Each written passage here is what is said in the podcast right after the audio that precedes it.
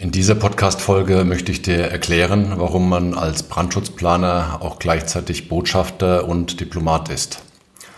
Das liegt unter anderem daran, dass bei einem Projekt viele unterschiedliche Menschen beteiligt sind, die durchaus unterschiedliche Interessen haben.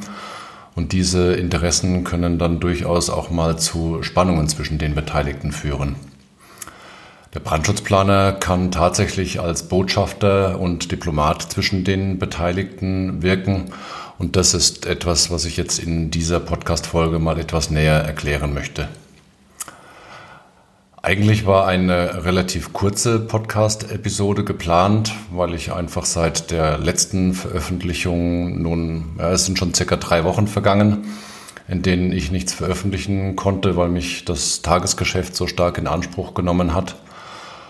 Also, wie gesagt, das sollte eine kurze Folge werden, aber je intensiver ich die Folge vorbereitet habe und die Themen aufgeschrieben habe in dieser Mindmap, an der ich mich immer so orientiere, wenn ich den Text einspreche, ja, umso mehr bin ich in die Tiefe gegangen und jetzt ist es halt keine kurze Podcast-Episode geworden, sondern aus meiner Sicht ein wirklich echter Augen- und Ohrenöffner, und deswegen freue ich mich, wenn du jetzt dran bleibst und weiter zuhörst. Bis gleich.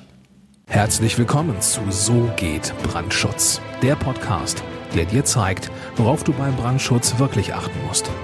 Denn es reicht, dass du Feuer und Flamme für dein Projekt bist. Und hier ist der Mann, der dich vor teuren Schäden bewahren kann, Joachim Müller.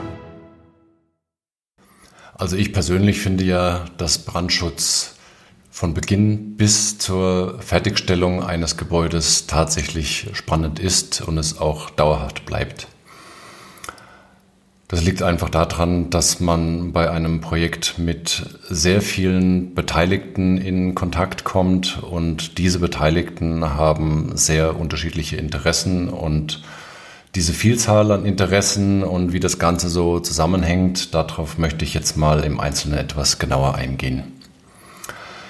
Zunächst gibt es da die Interessen des Bauherrn, weil ohne den Bauherrn gibt es kein Projekt. Der Bauherr ist derjenige, der die Rechnung bezahlt und der das Gebäude errichtet oder umbaut oder nutzt. Und deswegen hat er natürlich auch ganz spezielle Interessen. Das sind zum einen natürlich seine Vorstellungen hinsichtlich der Nutzung des Gebäudes, die er benötigt und sich so vorstellt.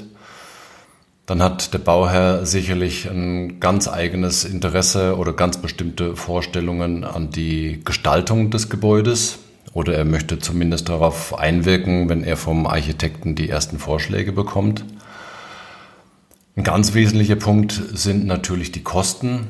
Also den Bauherrn, dem die Kosten egal sind und der nicht wirtschaftlich bauen wollte, den habe ich persönlich noch nicht kennengelernt. Weiterhin möchte der Bauherr natürlich die Wartungskosten und die Instandhaltungskosten für sein Gebäude während der Nutzungsdauer so gering wie möglich halten. Er hat ein Interesse an einer großen Langlebigkeit seines Gebäudes und er möchte natürlich oder sollte den Wert erhalten für einen eventuellen Wiederverkauf seines Gebäudes. Also das sind schon mal die, ja, einige ganz wesentliche Interessen, die der Bauherr bei einem Projekt vertritt. Punkt Nummer zwei sind die Aufgaben und die Interessen des Architekten oder des Architekturbüros. Zunächst ist es mal die ureigenste Aufgabe des Architekten, die Interessen, die ich jetzt gerade genannt habe, die der Bauherr hat, zu vertreten und umzusetzen. Und damit ist natürlich eine sehr hohe Verantwortung verbunden, weil eben Anforderungen an die Nutzung und an die Kosten und an die Gestaltung gestellt werden, die vom Architekten zwingend eingehalten werden müssen, sonst bekommt er mit seinem Auftraggeber extremen Ärger. Eine weitere Hauptaufgabe des Architekten ist die Koordinierung der Projektbeteiligten und der Baufirmen.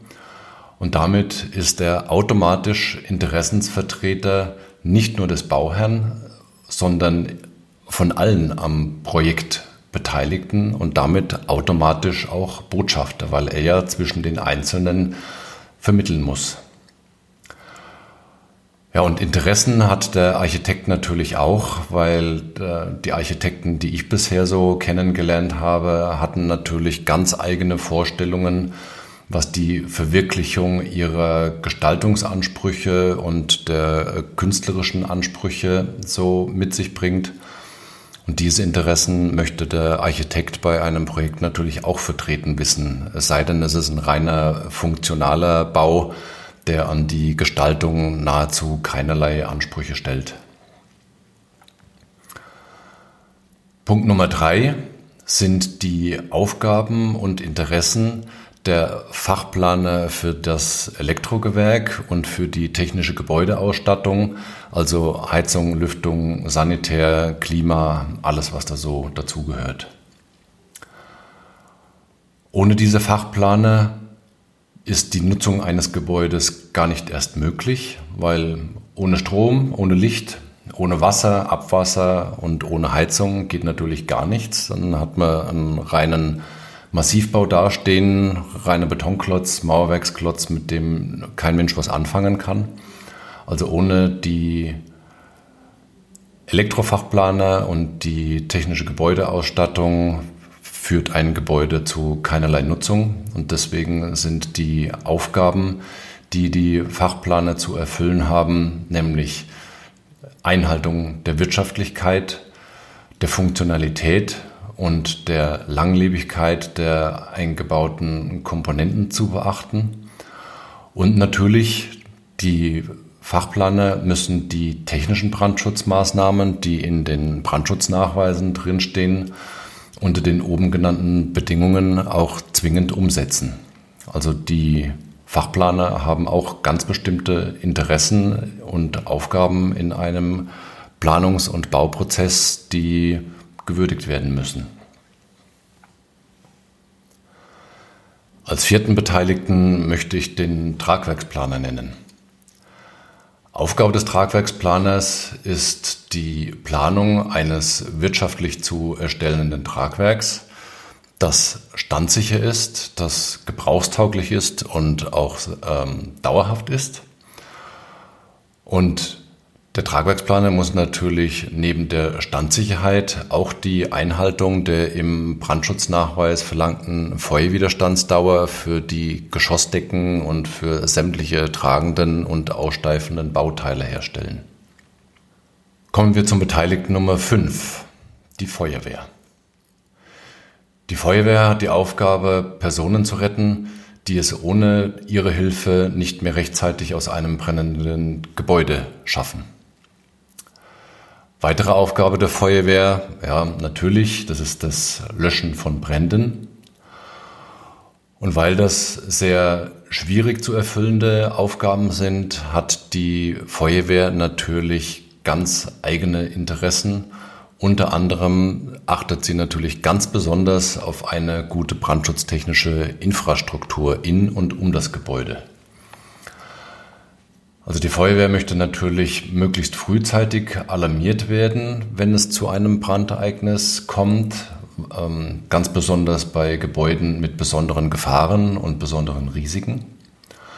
Und sie möchte natürlich gute Anfahrtsmöglichkeiten und Flächen für die Feuerwehrfahrzeuge haben. Weil ohne Anfahrtsmöglichkeit und ohne ausreichende Flächen für die Feuerwehrfahrzeuge ist natürlich der Einsatz der Feuerwehrkräfte extrem eingeschränkt und er dauert natürlich sehr lange und deswegen hat die Feuerwehr ein ureigenstes Interesse daran, möglichst schnell und möglichst einfach an ein Gebäude heranzukommen, das brennt. Für einen Löschansatz braucht die Feuerwehr natürlich Löschwasser, deswegen möchte sie Hydranten haben in ausreichend geringer Entfernung zum Gebäude. Und wenn es dann schon brennt, dann braucht man natürlich gute Möglichkeiten, um den Rauch und die Wärme aus einem Gebäude herauszubringen. Es sei denn, das Gebäude steht schon dermaßen im Vollbrand, dass die Fensterscheiben sowieso schon alle rausgeflogen sind oder die Flammen schlagen zum Beispiel schon aus dem Dachstuhl heraus. Dann hat sich der Punkt natürlich leider schon von selbst erledigt. Die Feuerwehr möchte natürlich, so wie man sich das vorstellen kann, die Einsatzkräfte möglichst geringen Gefährdungen aussetzen, weil der Feuerwehreinsatz ist natürlich mit sehr hohen Risiken für die Feuerwehrleute verbunden und deswegen möchte die Feuerwehr diese Risiken natürlich eingeschränkt wissen. Ja, an der Stelle muss ich schon wirklich mal sagen, aus meiner Sicht sind die Feuerwehrleute tatsächlich die Helden des Alltags, weil was die alles zu leisten haben, das ist wirklich unglaublich. Also die Feuerwehr kommt, wenn es tatsächlich brenzlig ist und setzt sich damit Gefährdungen aus, die sowohl ich als Planer als auch jeder andere in seinem Berufsleben normalerweise oder auch in seiner Freizeit, also die freiwilligen Feuerwehrkräfte nicht zu vergessen.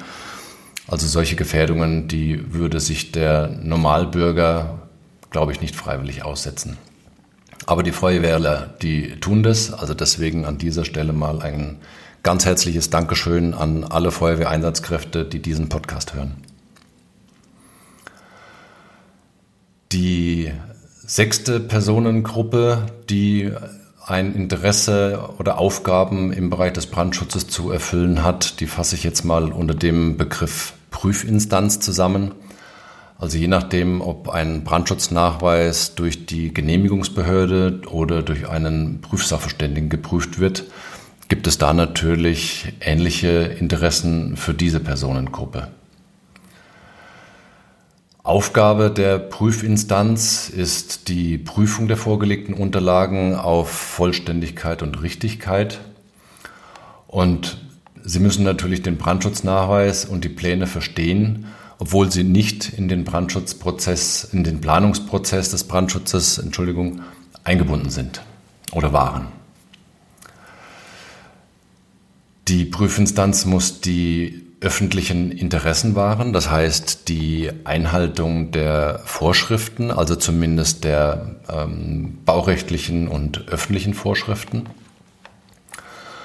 Und wenn von diesen Vorschriften aus bestimmten Gründen abgewichen werden muss, dann ist es ihre Aufgabe abzuwägen, ob diese Abweichung von den Vorschriften vertretbar ist oder ob sie überhaupt nicht vertretbar ist oder nur unter gewissen Bedingungen.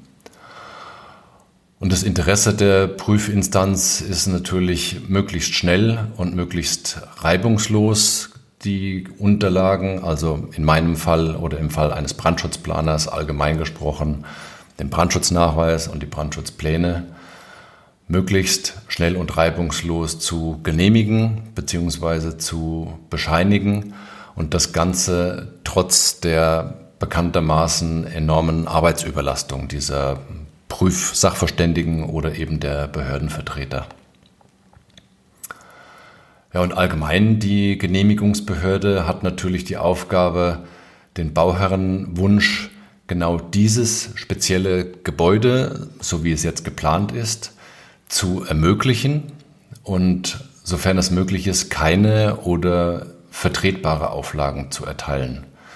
Und das Ganze natürlich möglichst schnell und das Ganze trotz der Überlastung wegen des Personalmangels. Also ich denke anhand der sieben Gruppen, die ich jetzt genannt habe, der sieben beteiligten Gruppen ähm, und der aufgelisteten Aufgaben und Interessen, wird schon deutlich, dass es innerhalb eines Planungsprozesses und dann auch innerhalb einer Baustelle wirklich zu Spannungen kommen kann, weil da sehr unterschiedliche Interessen aufeinandertreffen und die müssen ja irgendwo alle unter einen Hut gebracht werden, damit es zu einer einvernehmlichen Planung und Genehmigung und zu einem möglichst einvernehmlichen Bauprozess kommt. Und das ist nicht immer einfach, weil der Brandschutzplaner steht oft im Zentrum dieses Spannungsfeldes und muss zwischen diesen unterschiedlichen Interessen vermitteln. Und das ist wirklich eine sehr spannende Aufgabe, finde ich. Als Brandschutzplaner muss man nämlich die unterschiedlichen Interessen erst einmal erkennen.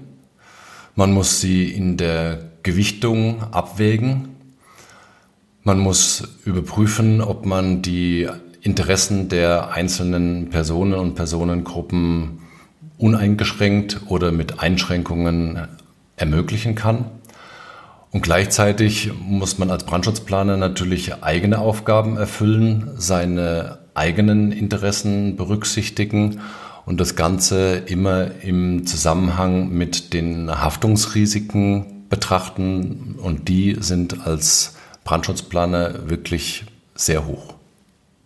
Ja, was bedeutet das jetzt ganz konkret? Warum ist das so schwierig?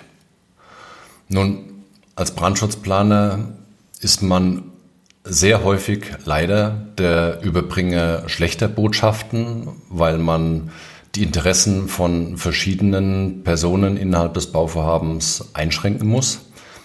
Gleichzeitig, aber natürlich auch sehr, sehr erfreulich, ist man häufig auch der Überbringer guter Botschaften, wenn man es geschafft hat, sämtliche Interessen der Beteiligten unter einen Hut zu bekommen und zwischen unterschiedlichen Interessen erfolgreich vermitteln konnte. Ganz unerlässlich dabei ist natürlich das Verständnis für die Aufgaben und Interessenslage der jeweiligen Beteiligten also wer da kein Auge dafür hat, der hat es als Brandschutzplaner wirklich sehr, sehr schwer. Ich habe ja am Anfang schon gesagt, dass man als Botschafter da tätig ist, als Brandschutzplaner.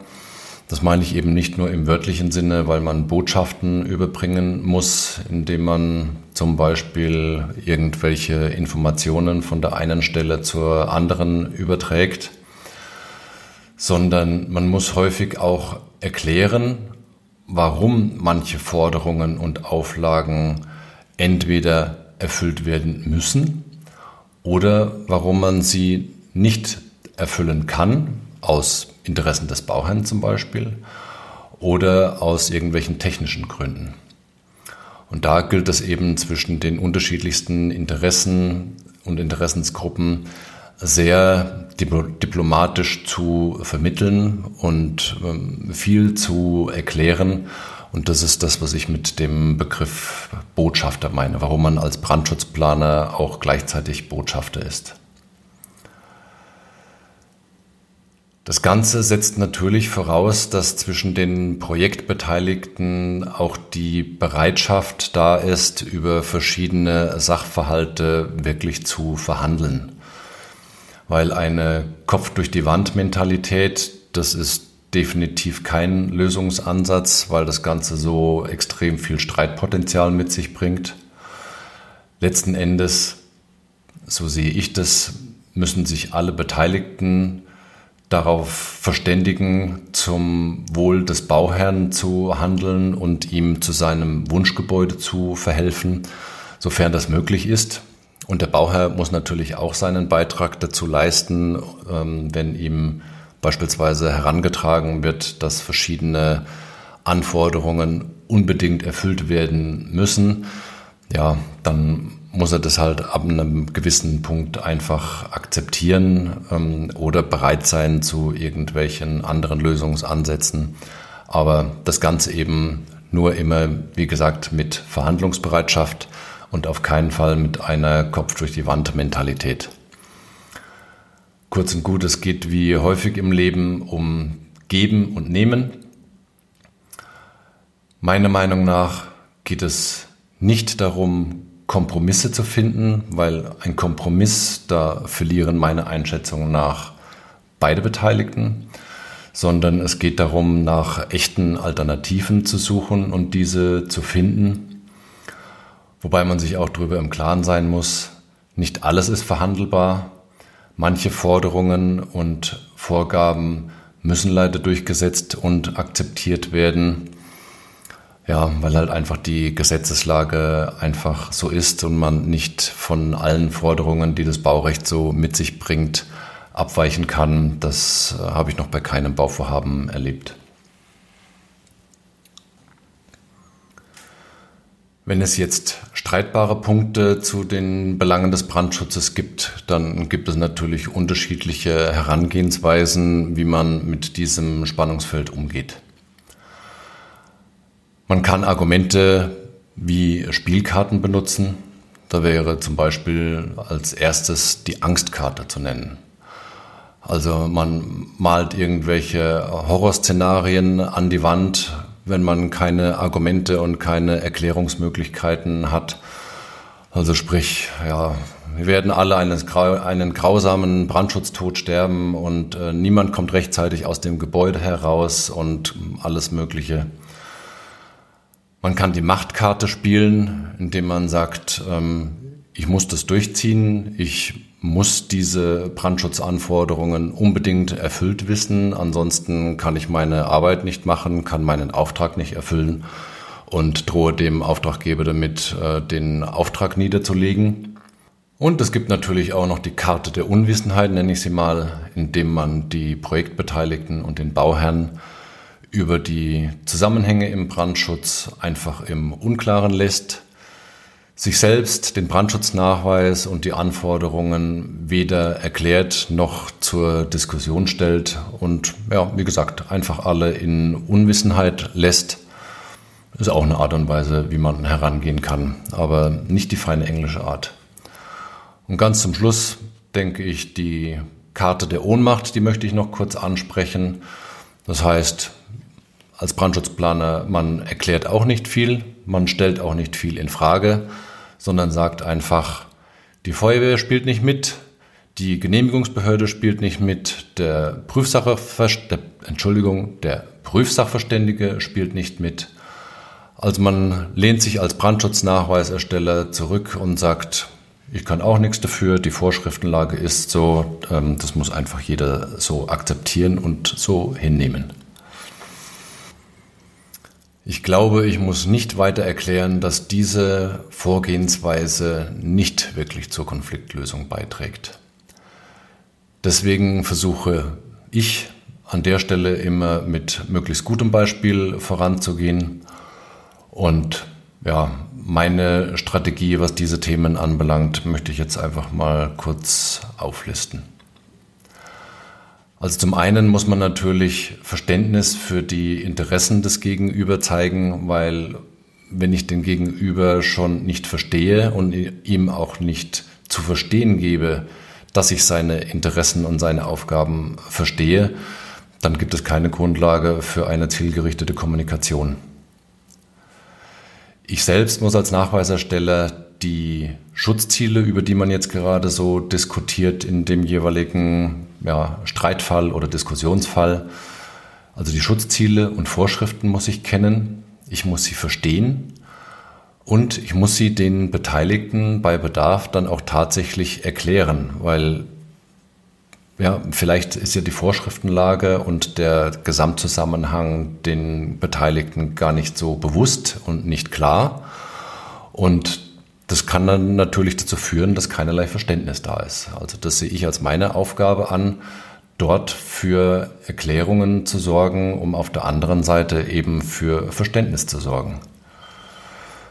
Dann muss man gemeinsam überlegen, ob es Alternativlösungen gibt, um die Vorschriften einzuhalten, weil sie einfach ignorieren ist natürlich auch kein Weg. Und ich muss als Brandschutzplaner natürlich abwägen, ob die Alternativlösungen, die mir eventuell von der anderen Seite oder von den anderen Beteiligten vorgeschlagen werden, auch zu einer vergleichbaren Zielerfüllung führen oder eben nicht. Selbstverständlich darf ich dabei natürlich als Brandschutzplaner auch nicht die eigenen Interessen und vor allem die Haftungsrisiken außer Acht lassen. Also trotz sämtlicher Kompensationsvorschläge und Ideen, die sämtliche Projektbeteiligten so bringen, muss ich natürlich immer darauf achten, dass die Haftungsrisiken nicht außer, außergewöhnlich groß werden, äh, weil man hat als Brandschutzplaner da wirklich schon einiges zu, zu tragen und zu verantworten. So, und wenn dann alle Beteiligten gehört wurden und die Argumente vorgetragen und gegeneinander abgewogen wurden, dann gilt es, eine Entscheidung herbeizuführen. Entweder für sich selbst oder eine Entscheidung vom Bauherrn oder von den anderen Projektbeteiligten einzufordern, wie in dem jeweiligen Sachverhalt nun weiter vorgegangen werden muss. Dieser ganze Prozess ist für die Brandschutzplaner natürlich manchmal sehr, sehr anstrengend.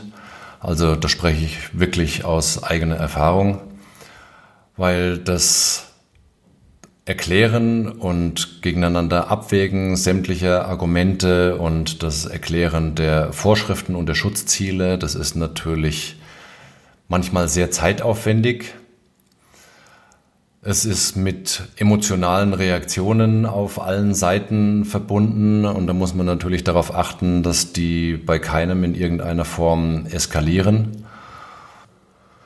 Und da muss ich zugeben, muss ich mich auch sehr oft selbst disziplinieren, weil mir oder allgemein den Brandschutzplanern, sage ich jetzt mal, sehr häufig Vorurteile ähm, vorgebracht werden. Ja, im Brandschutz ist ja alles nur teuer bei mir hat es noch nie gebrannt. Ähm, das ist alles total überzogen. Wer soll das alles noch bezahlen? Und ähm, die Vorschriften kann sowieso niemand einhalten. Ja, also wenn einem solche vermeintliche Argumente entgegengebracht werden, da muss man schon ab und zu wirklich ein sehr dickes Fell haben und seine eigenen Emotionen im Griff haben. Ja, aber ich wachse da dran. Letzten Endes ist es ja genau das, was es ausmacht, was ich hier ansprechen möchte. Man ist nicht nur Brandschutzplaner, sondern tatsächlich auch Botschafter und Diplomat. Also mir persönlich, mir gefällt das. Man lernt viel über Menschen, man lernt viel über Sozialverhalten und da nehme ich mich natürlich auch nicht aus. Und als Brandschutzplaner ist man wirklich täglich herausgefordert wie ein Sportler und muss jeden Tag aufs Neue Höchstleistungen bringen und in seinem, ja, in seiner Fachsparte wirklich alles geben. Und weil es eben so viele unterschiedliche Projektbeteiligte gibt, weil sie alle unterschiedliche Aufgaben und unterschiedliche Interessen haben, weil das mal schwierig sein kann und weil ich eben einen Beitrag dazu leisten möchte, dort als Botschafter und als Diplomat tätig zu sein, Deswegen gibt es ja auch diesen Podcast, weil ich eben mein Wissen und meine Erfahrungen über den Podcast verbreiten kann und so kann man ja immer wieder mal nachhören, je nachdem, ob man möchte. Ähm, schaut, hört man sich diese Podcast-Episode an und bekommt einfach nochmal einen anderen Blick auf die Dinge und schaut nicht nur durch seine eigene Brille. Zusammenfassend, was wollte ich denn eigentlich mit dieser Podcast-Folge vermitteln? Also, ich wollte mitteilen, wer welche Aufgaben und wer welche Interessen in einem Planungs-, Genehmigungs-, Bau- und Nutzungsprozess innerhalb eines Gebäudes hat. Ich wollte indirekt einen Einblick geben in den Ablauf von der Planung bis zur Nutzung eines Gebäudes. Ich wollte erklären, warum man als Brandschutzplaner auch Botschafter und Diplomat ist und darüber einen ganz wesentlichen Beitrag zum Gelingen eines Gebäudes beitragen kann. Und ich wollte mitteilen, dass die Brandschutzplanung oder allgemein ein Planungs- und Bauprozess nichts Digitales ist, sondern dass es wie immer im Menschenleben ja, menschelt auf allen Seiten und dass es da gilt, vernünftige Lösungen zu finden, damit alle Beteiligten zu ihrem Recht kommen und ihre Interessen gewahrt werden. Und letzten Endes kann ich nur auf die Webseite von meiner bzw. unserer TOB Ingenieurgesellschaft, also unserem Planungsbüro, geben. Unser Leitsatz lautet, wir planen, mit Menschen, für Menschen. Ich denke, damit ist alles gesagt. Jetzt ganz zum Schluss natürlich auch wieder der Hinweis auf die Show Notes. Dort findest du Informationen, wie du mich erreichst, weiterführende Links und Informationen und natürlich auch die rechtlichen Hinweise, also der Disclaimer, warum der Brandschutz-Podcast So geht Brandschutz eben keine Rechtsberatung ist, sondern eigentlich ein Erfahrungsbericht.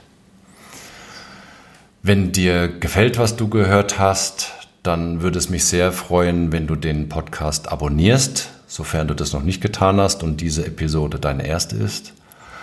Und natürlich freue ich mich sehr darüber, wenn du den Podcast weiterempfiehlst an Freunde, Kollegen, Bekannte, also jeden, der sich deiner Meinung nach für Belange des Brandschutzes interessieren könnte. Und jetzt wünsche ich dir von Herzen noch viel Freude und maximalen Wirkungsgrad bei allem, was du heute tust. Herzliche Grüße, dein Joachim Müller von So geht Brandschutz.